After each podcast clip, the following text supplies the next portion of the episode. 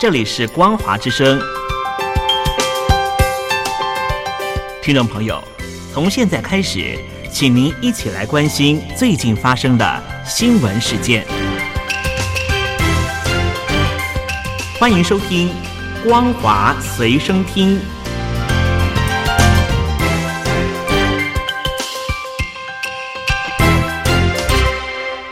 各位听众朋友，您好，欢迎收听《光华随身听》，我是王琦。今天新闻首先一开始要带大家关心的是台美的交往封印解除，美国驻荷兰大使馆邀请台湾代表入馆会面。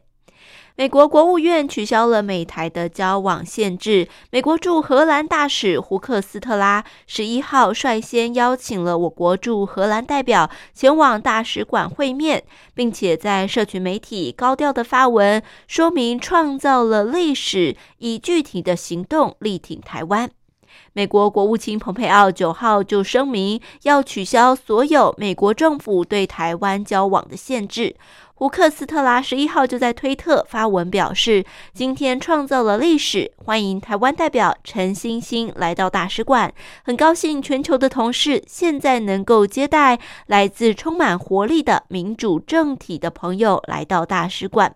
文章的最后还注记了感谢台湾驻荷兰代表处的友谊，附上三张会面的照片，这个举动具有相当重要的意义。此外，美国国务院在美日行程公告就指出，国务院政军局助理国务卿古博在美东时间十一号早上十一点半，在华府与我国驻美代表肖美琴进行了闭门会议。肖美琴以尊重美方公告不对媒体开放为由，不愿意对此多加的说明。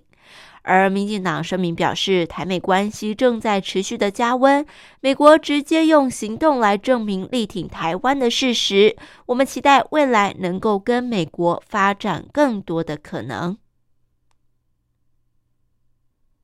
谈到了美国，美国会共和党众议员盖兹日前表示，总统川普没有辞职或是离开大众舞台的计划。他离开白宫之后，仍然将会是最有影响力的共和党人士。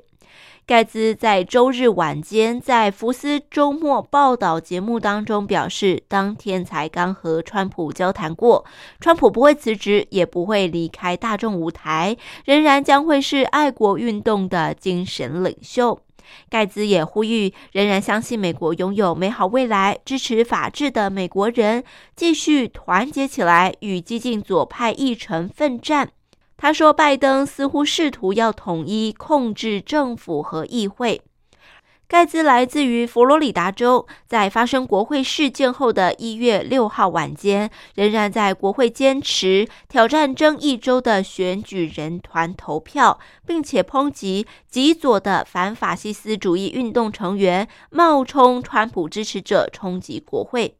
一月六号，国会认证大选结果之后，川普宣布将会有序的移交权力，但是川普至今仍然没有承认败选，还在推特宣布不会出席一月二十号的就职典礼，也表示他的七千五百万选民在未来将会继续发出巨大的声音，不会被不公正的对待。然而，在发出这些推文之后，川普的个人推特账号就遭到了永久停权。川普团队还就此控告了推特。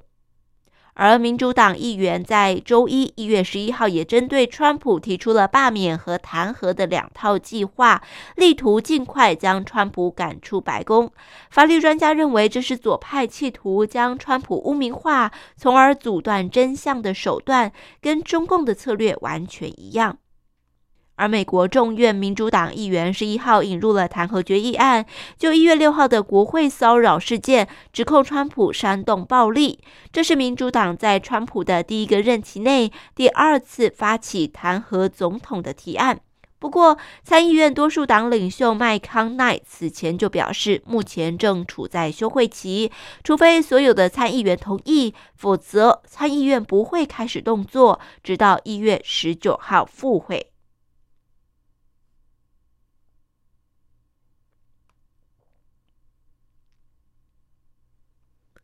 接下来带您关心的是新冠肺炎的疫情。河北的 COVID-19 疫情严重，近期确诊病例暴增，疫情还跨省延伸到了山西的晋中。目前晋中入境道路实行了管控，一律取消婚丧嫁娶等集会。而最新的消息指称，晋中已经进入了战时的状态了。一月十一号，中国总共新增了五十五例的冠状病毒肺炎确诊病例，四十二例的本土病例，分别是河北省四十例，北京顺义区、黑龙江望奎县各一例。不过，由于中共是一贯掩盖真相的，外界普遍认为实际的情况肯定是比公布出来还要更为严重。而在台湾方面，北部某一间医院也传出了院内感染新冠肺炎的疫情，引发外界关注。中央流行疫情指挥中心十二号证实新增两例本土个案，分别是北部某医院医师以及他的护理师女友。扩大裁检院内四百六十四人之后都是阴性。指挥中心指挥官陈时中表示，初步结果看来，医院是安全的，没有院内感染扩大的情形。而针对这一起事件，指挥中心也进一步的说明，即日起采取了六项措施，包括该医院的住院病人只出不进，三十九名医护相关接触人员框列居家隔离，门急诊照常，取消所有探病陪病只限一人，而且实施实名制。移动相关病患到单人病室隔离观察十四天，以及全院的员工在三天之后还会再次的裁剪。另外呢，指挥中心十二号也公布新增两例的境外移入确诊的病例，分别是来自于美国以及英国入境，而两位个案都没有框列接触者。最后要带大家关心的是，中共国家市场监管总局在去年十二月二十四号宣布对阿里巴巴实施了反垄断调查，但是马云两个多月以来都没有露面，网络上就出现了许多消息。例如说，马云失踪被关押，还有媒体报道，去年十二月马云就通过了圣基次护照，已经成功出逃了。甚至也有媒体报道，一月八号，娱乐大亨林建明因为淋巴癌在香港跑马地养和医院逝世，马云也露面了。众说纷纭，都在网络上流传。好的，以上呢就是今天为各位听众朋友们所整理的光华随身听的新闻。我是王琦，我们下次再会。